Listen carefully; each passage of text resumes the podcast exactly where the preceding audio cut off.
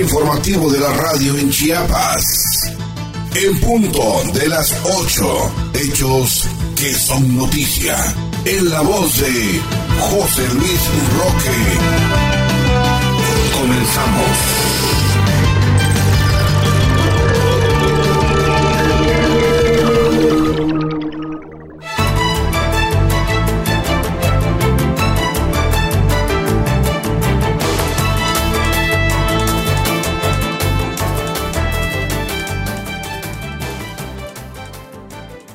Tal? ¿Cómo está usted? Muy buenos días. Gracias por sintonizarnos y permitirnos llegar a usted a través de este importante medio de difusión.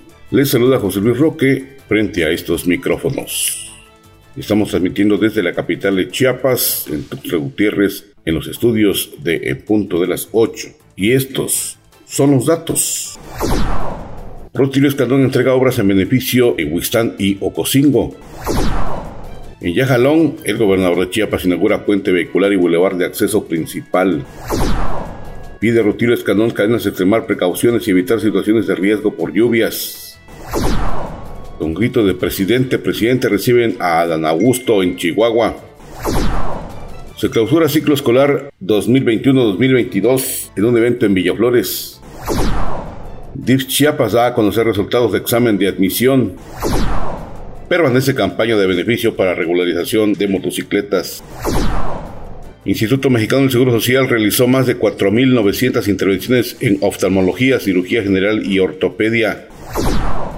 136 casos de COVID-19 en las últimas horas en Chiapas. Tania Robles preside ceremonia de graduación en la Escuela de Deporte. La Fiscalía General de la República inicia carpeta de investigación por aseguramiento de armas y cartucho en Chiapas. Junta anuncia realizar movilizaciones en esta parte del sur sureste mexicano.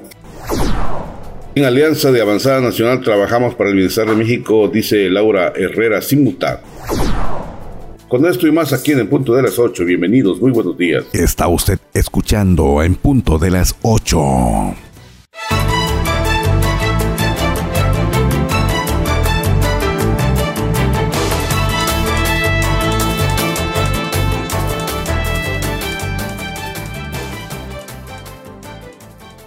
¿Cómo está? Muy buenos días. Gracias por permitirnos informarle. saluda José Luis Roque y le comento que en Tuxtla Gutiérrez estamos a 22 grados Celsius con un cielo despejado y por el momento todo tranquilo, lo que corresponde a esta parte de Chiapas.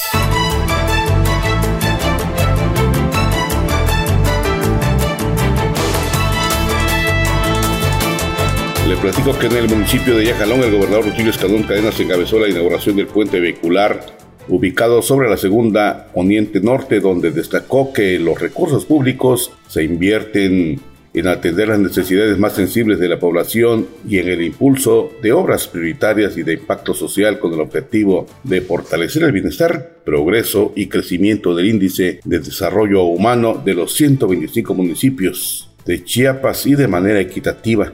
Subrayó que con estas obras dignas y de calidad, además de mejorar la conectividad, la movilidad vehicular, la afluencia de turismo, la comercialización de productos locales hacia otros municipios y la seguridad pública, también se contribuye al combate de muchos años de rezago en materia de infraestructura vial, lo que refleja una mejor calidad de vida de las familias chapanecas.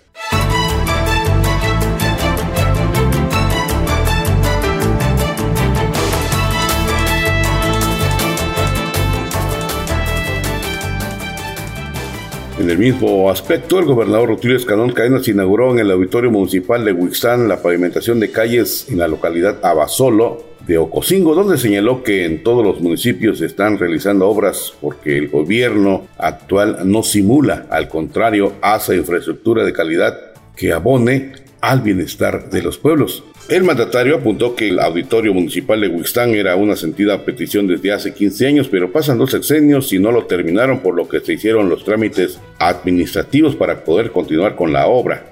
Ahora el pueblo de Huixtán lo disfrutará. Tiene vestidores, juegos infantiles. Afuera de estas instalaciones se arregló la calle de acceso con pavimentación, las banquetas, luminarias y solares. Mientras que al asistir a la comunidad de Abasolo en Ocosingo expresó su satisfacción por constatar la pavimentación de concreto hidráulico de más de 3.900 metros cuadrados, así como guarniciones, banquetas, muros de contención, alumbrado público, red hidráulica y de agua potable, lo que dijo mejorará el traslado de la seguridad de la gente. Anunció que en Abasolo se harán más obras en materia de salud, agua potable y vialidades.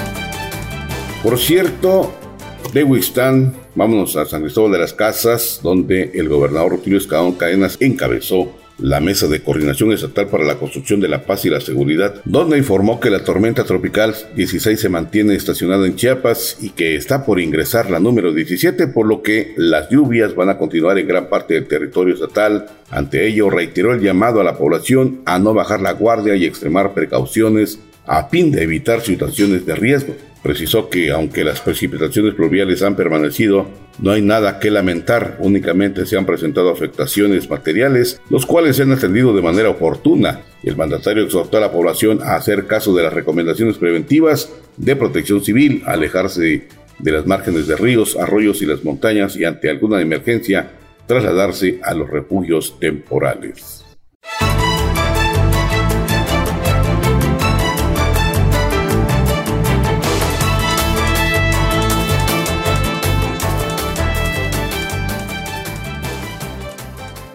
Y allá en Villaflores, la Secretaría de Educación clausura ciclo escolar 2021-2022. Los datos con mi compañero Antonio Velasco.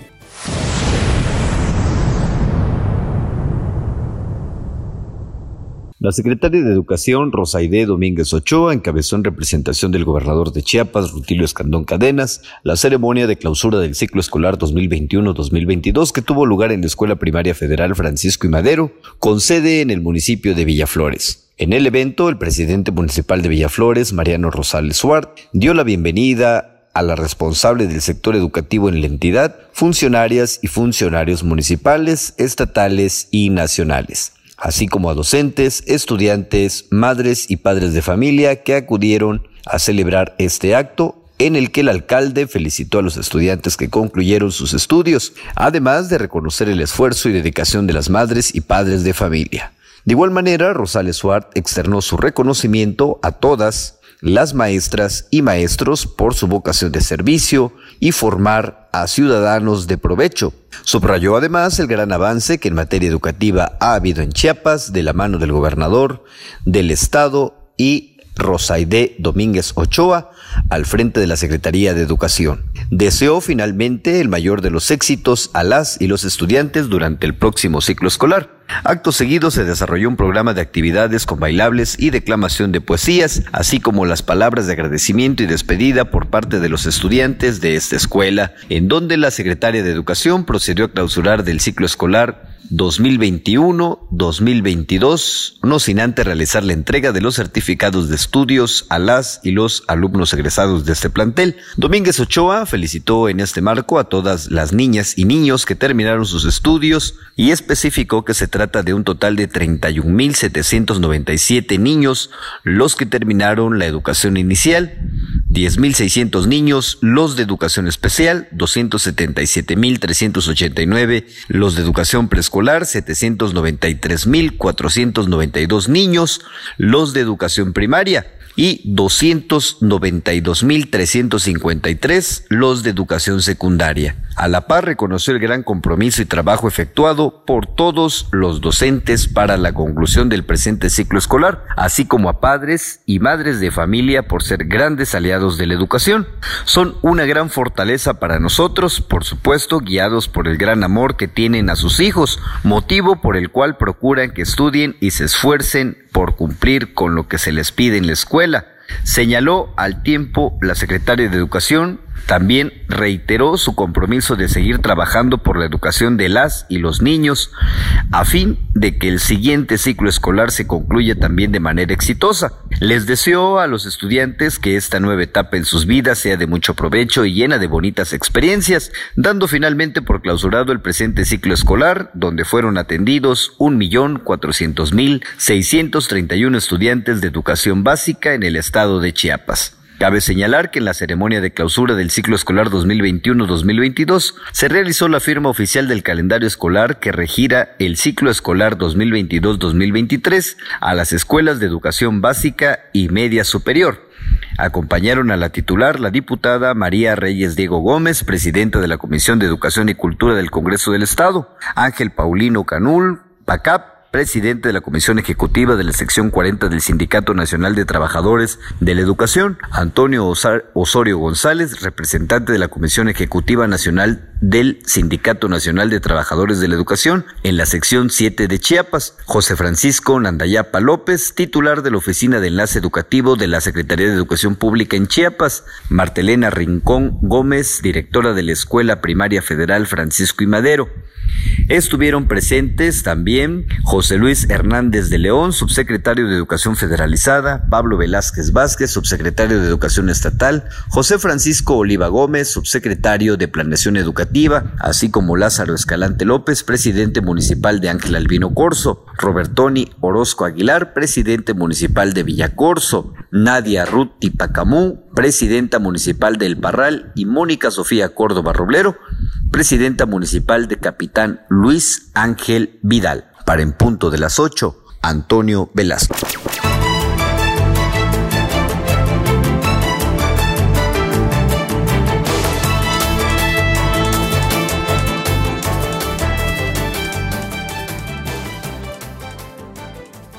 A propósito de clausuras, a partir de hoy se podrán conocer los resultados del examen de admisión que presentaron jóvenes interesados en cursar la licenciatura en terapia física en la Universidad del DIF en Chiapas. Los datos con mi compañero Antonio Velasco.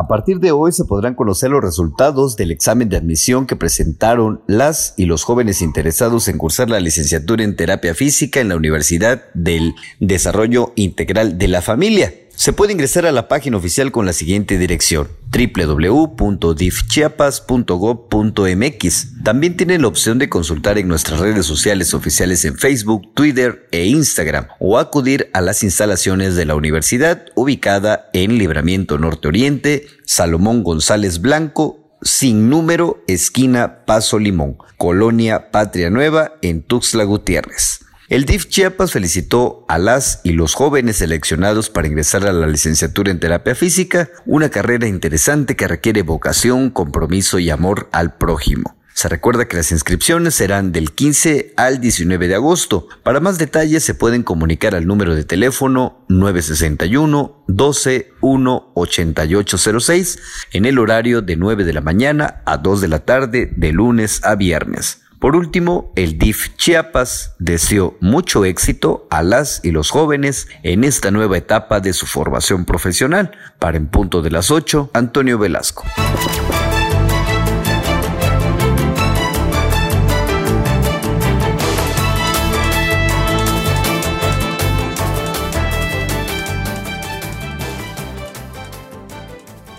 informa nuestro compañero Antonio Velasco.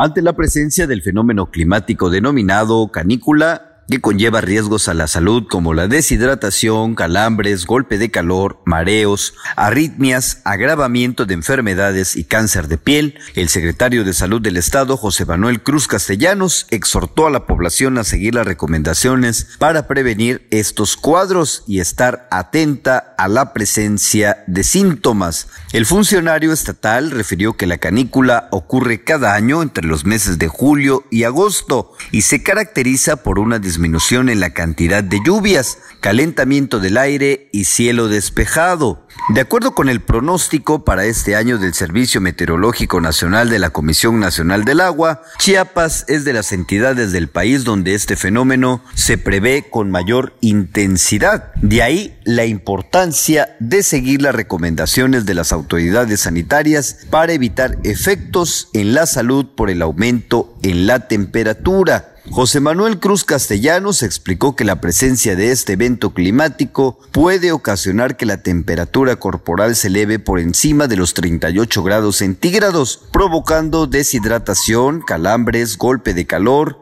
desmayos, arritmias, agravamiento de enfermedades y cáncer de piel. Los síntomas a considerar para identificar cualquiera de estos riesgos a la salud son sudoración excesiva, hiperventilación, taquicardia, pérdida del sentido y debilidad muscular. Las recomendaciones para prevenir efectos adversos para la salud durante esta temporada de altas temperaturas son las siguientes. Evitar periodos prolongados de exposición al sol, principalmente de las 10 a 16 horas. Ingerir agua embotellada, hervida o desinfectada. Evitar bebidas con alcohol, azúcar y cafeína permanecer en espacios sombreados, no dejar a bebés, niños ni mascotas en el interior del automóvil, además de usar ropa holgada y fresca, utilizar sombrero, gorra o sombrilla, usar protector solar, lavar y desinfectar frutas y verduras, lavar frecuentemente las manos, con agua y jabón antes de comer, servir y preparar alimentos y después de ir al baño, evitar el consumo de alimentos en la calle y mantener los alimentos crudos en refrigeración. Para en punto de las 8, Antonio Velasco.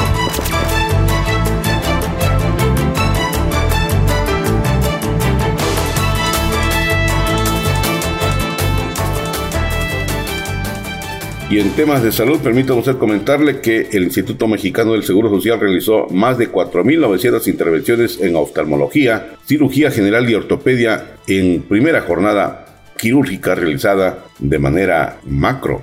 Antonio Velasco tiene los datos.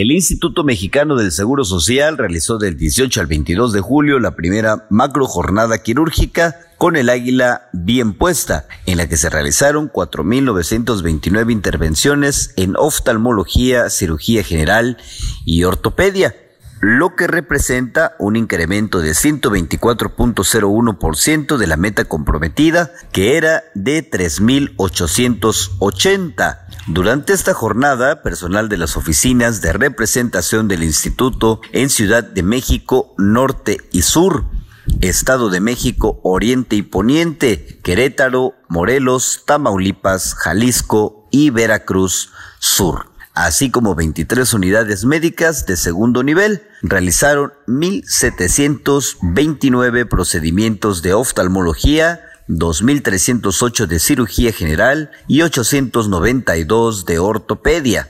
Al presentar el informe de la estrategia con el águila bien puesta en el auditorio del Hospital General de Zona número 48 San Pedro Jalpa, al norte de la Ciudad de México, la doctora Celida Duque Molina, directora de prestaciones médicas, destacó que el director general del instituto, Sober Robledo, instruyó llevar a cabo acciones extraordinarias para recuperar los servicios médicos en los tres niveles de atención que fueron diferidos por la pandemia de COVID-19. Destacó que en lo que va de 2022 se han efectuado nueve jornadas nacionales de recuperación de servicios y este fin de semana se realizará una más, a fin de otorgar de manera extraordinaria atenciones con algún rezago, intervenciones quirúrgicas y detección de enfermedades crónicas. La titular de la Dirección de Prestaciones Médicas del Instituto Mexicano del Seguro Social dijo que para fortalecer la atención en la consulta de especialidades como medicina interna, endocrinología, cardiología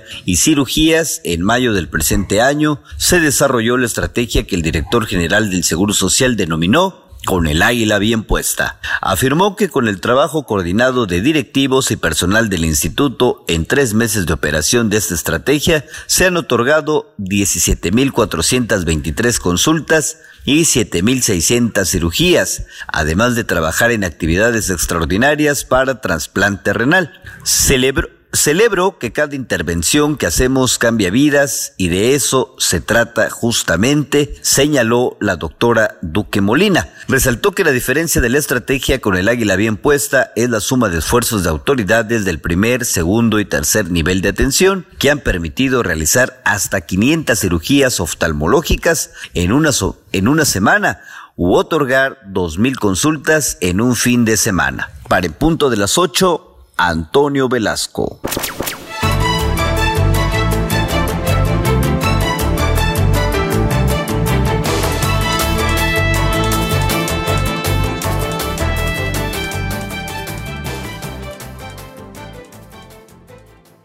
Y en la misma línea de salud, permítame usted comentarle que en las últimas horas en Chiapas se reportaron 136 casos de COVID-19.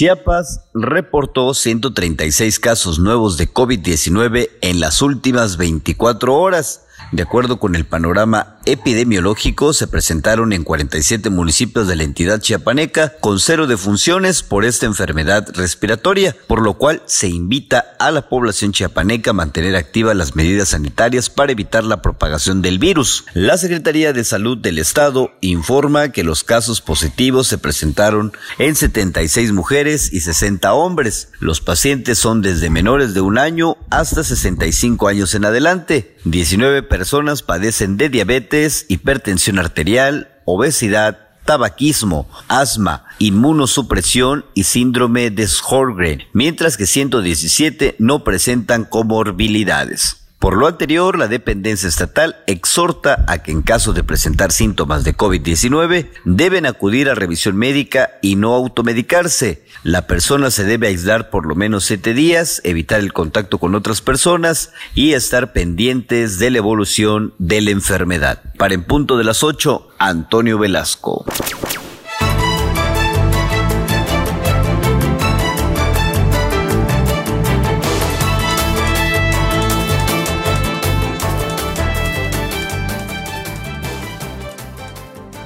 Y en otros aspectos permanece campaña de beneficio para regularizar motocicletas. Esto lo afirma el secretario de Hacienda, Javier Jiménez Jiménez. Vamos con los datos.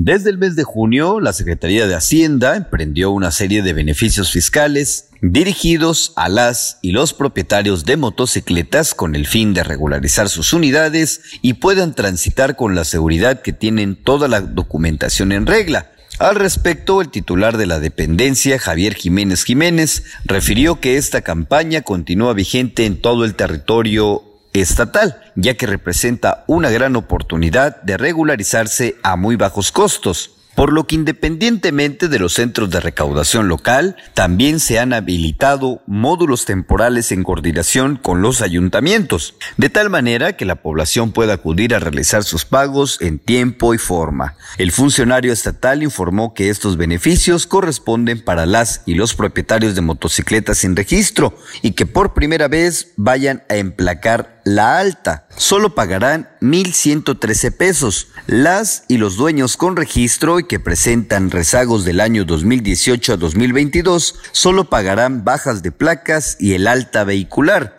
condonándoles todas las multas, recargos y demás conceptos de los años anteriores. Y para quienes tienen motos con registros y adeudos de 2021-2022 solo estarán pagando el refrendo 2022. Javier Jiménez Jiménez hizo un respetuoso llamado a la población en general para regularizar sus unidades, cumplir con sus obligaciones tributarias y aprovechar estos beneficios fiscales, acudiendo a cualquiera de las 13 delegaciones y 63 centros de recaudación local en todo el estado. Para en punto de las 8, Antonio Velasco.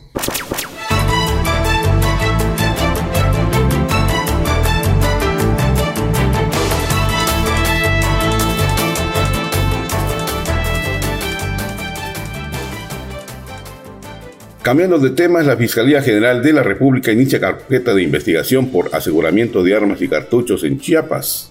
Antonio Velasco nos informa.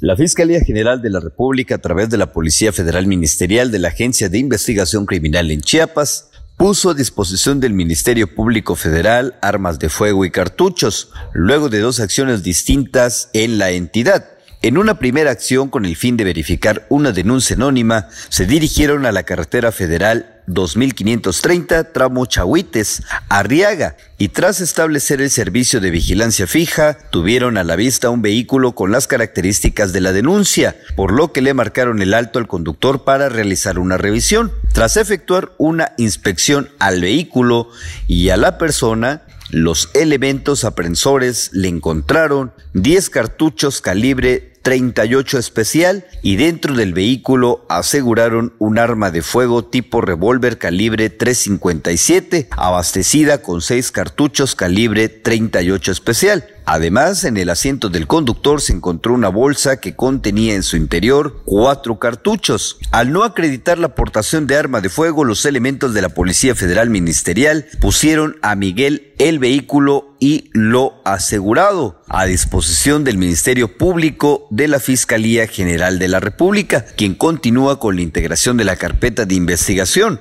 por el delito de portación de arma de fuego sin licencia hasta resolver conforme a derecho corresponda. En una segunda acción, tras una denuncia presentada por el apoderado legal de una empresa que se dedica a la comercialización de palma de aceite, la Policía Federal Ministerial aseguró dentro de un rancho que se ubica en el poblado Emilio Rabaza, del municipio de Palenque, en Chiapas. Armas de fuego, además de cartuchos y cargadores. En total se aseguraron ocho armas, tres largas, cinco cortas y 200 cartuchos útiles de diversos calibres.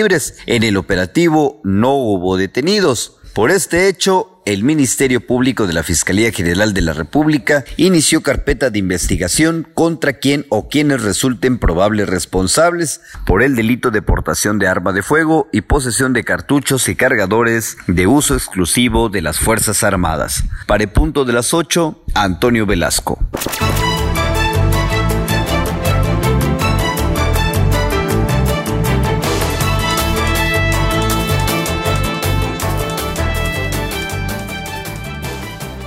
En Alianza de Avanzada Nacional trabajamos para el beneficio de México, dice la líder Laura Herrera Simuta. De eso nos informa Antonio Velasco. Adelante, Antonio, te escuchamos.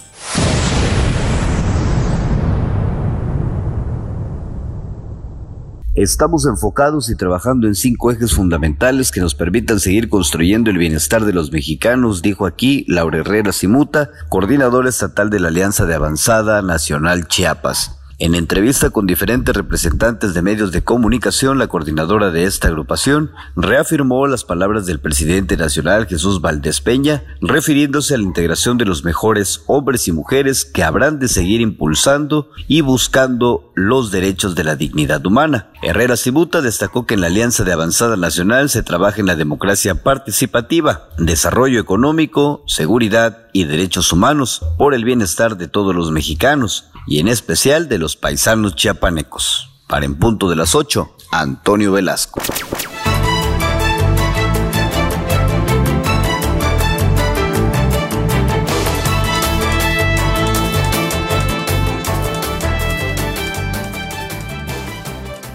Y en otros aspectos, la UNTA anuncia realizar movilizaciones en Chiapas. Y estos son los datos.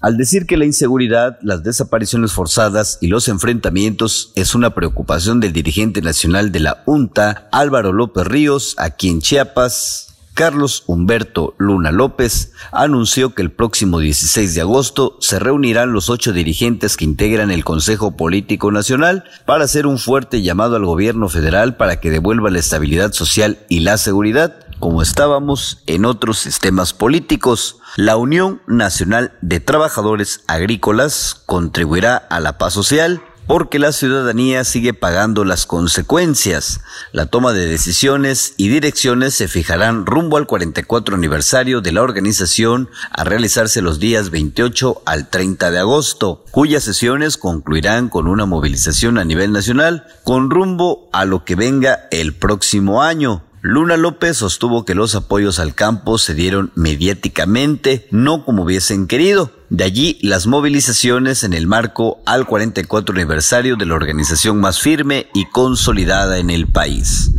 Para en punto de las 8, Antonio Velasco.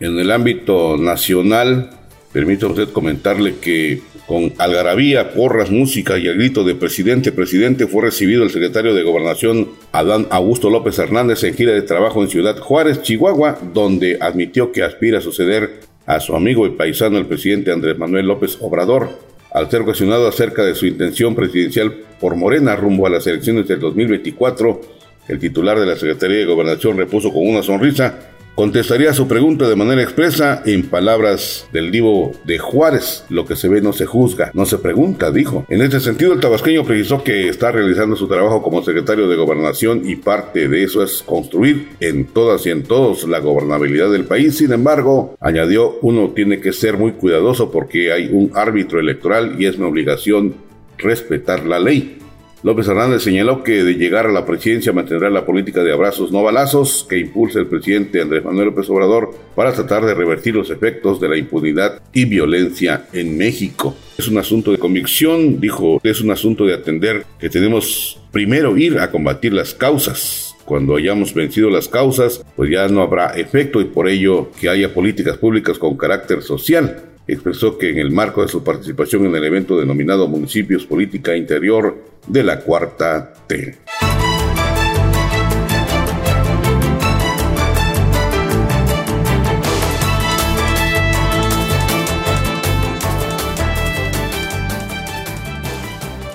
Bueno, pues el tiempo nos ha ganado la batalla. Gracias por su amable atención en este espacio informativo. Nos escuchamos en la siguiente entrega. Hasta la próxima.